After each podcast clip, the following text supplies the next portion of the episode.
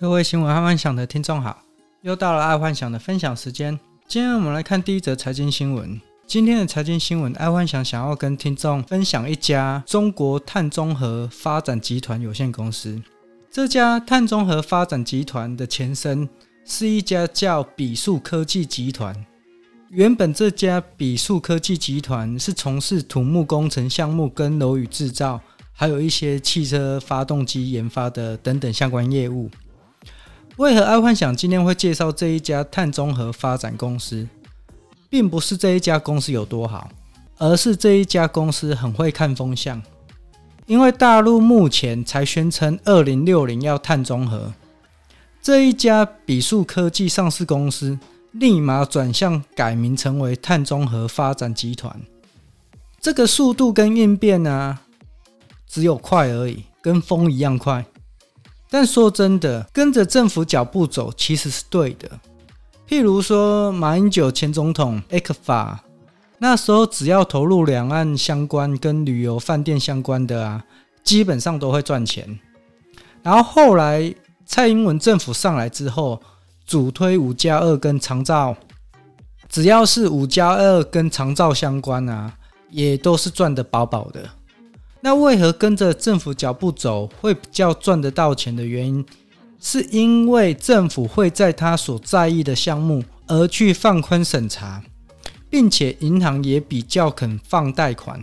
只要有符合政府政策的银行，其实都叫睁一只眼闭一只眼，就是贷款比较容易的意思。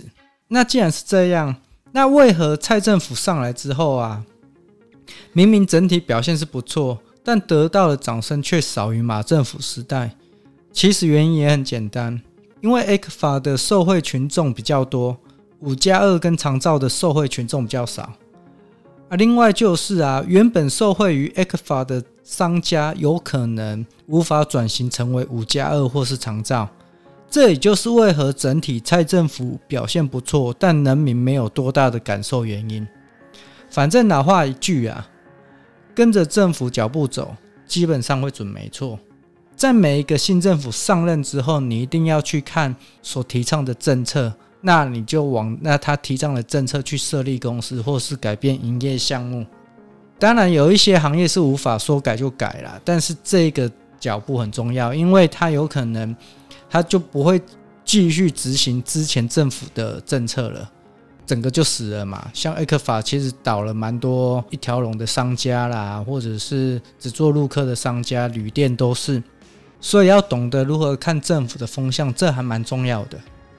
好，再来是娱乐新闻，五十五岁郭富城素颜真实模样吓到网友。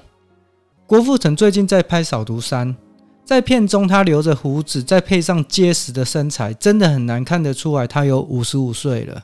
虽然爱幻想本身也很注意身体健康，但说实在话，上了年纪，新陈代谢就是会变慢，没有一定的运动量是无法维持体态的。虽然爱幻想长时间有进行一六八断食，但要有好的体态，其实还是需要靠运动才行。各位听众，趁这一次警戒三级啊，在家把身材体态调整好，等出关时，让周遭的朋友惊艳一下。我觉得这还蛮不错的，因为爱幻想从以前到现在就是有办法维持那么长一六八断食或者是运动的原因，就是因为爱幻想常常想要让周遭的朋友说：“诶，你维持的不错。”就是让他们惊艳一下，不然没有这个小小的目标啊，可能爱幻想也会这样放任自己的身材走样哦，所以。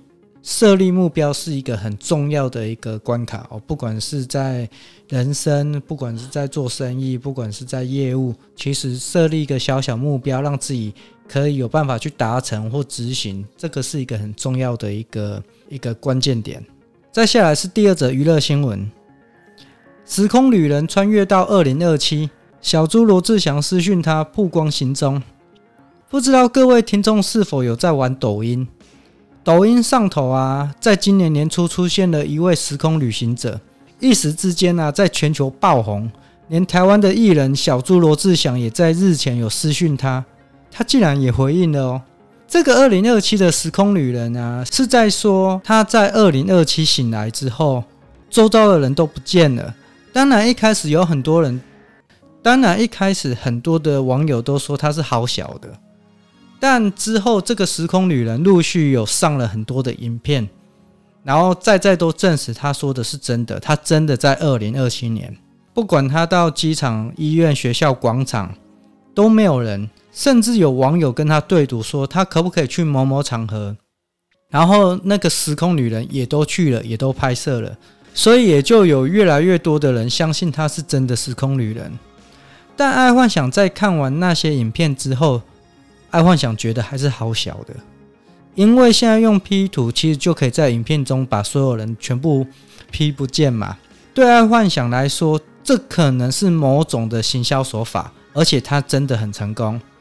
但也有可能爱幻想是错的，没关系，这个时空旅人二零二七这件事情啊，爱幻想会持续追踪下去，但。还蛮好玩的啦，因为它这个时空旅人已经在全世界造成轰动。因为以前常常会有时空旅人，大部分都是在论坛，很少会用影片出现嘛。然后他这一次是用影片的出现，所以才会造成轰动。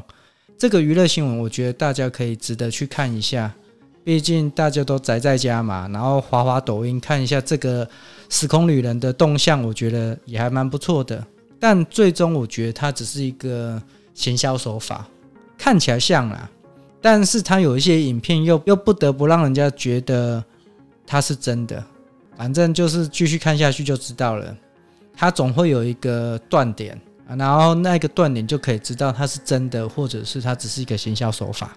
好，再来是国际新闻，防 Delta 变种病毒，德国政府建议混打疫苗。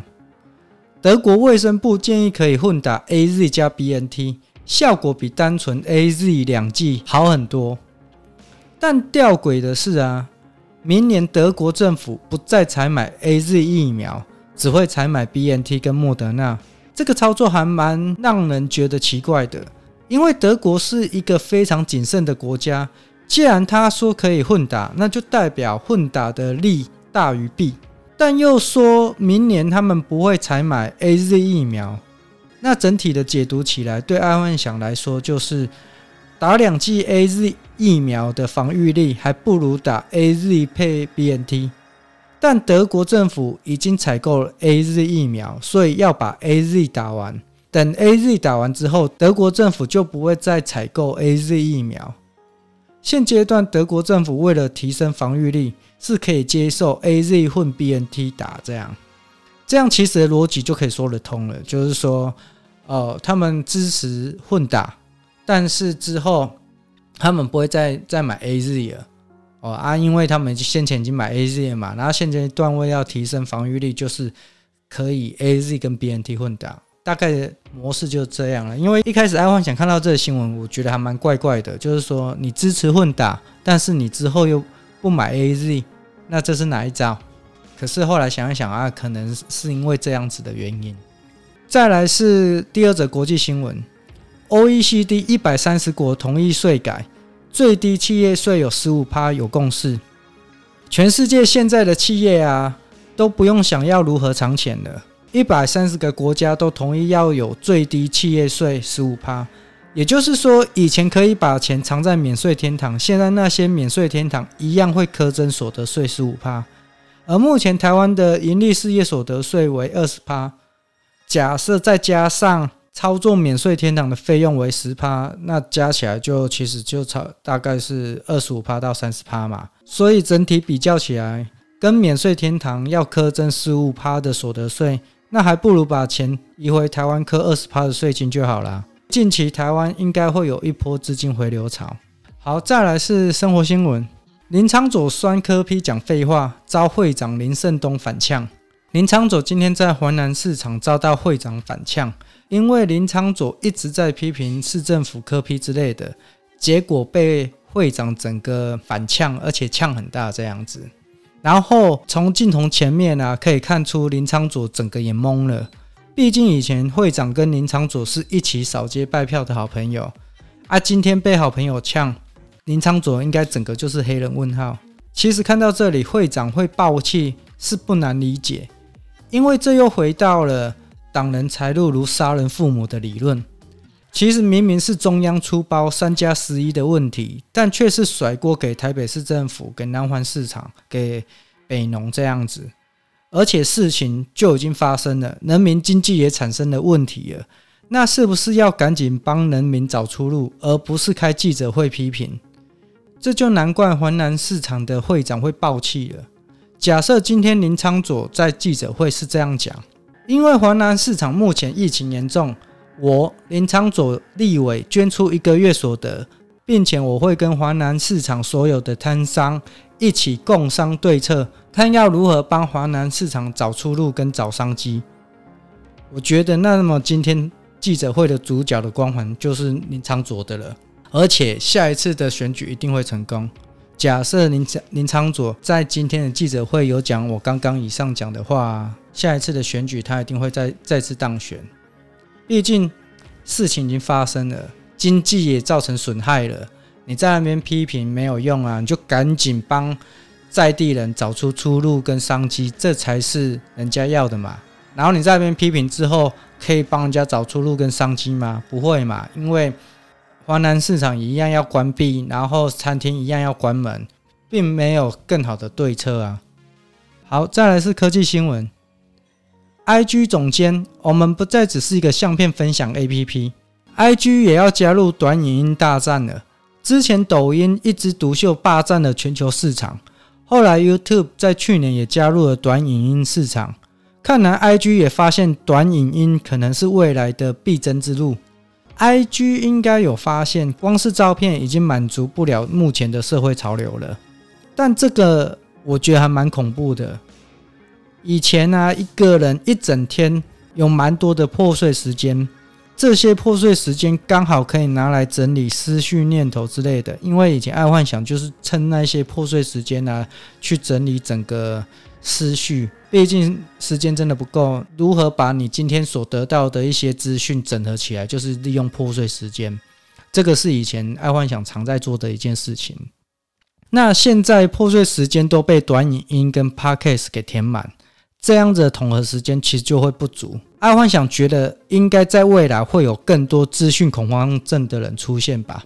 毕竟以前破碎时间多嘛，啊破那些破碎时间，爱幻想都是拿来做一些资讯统合的一个利用哦，大概是这样子。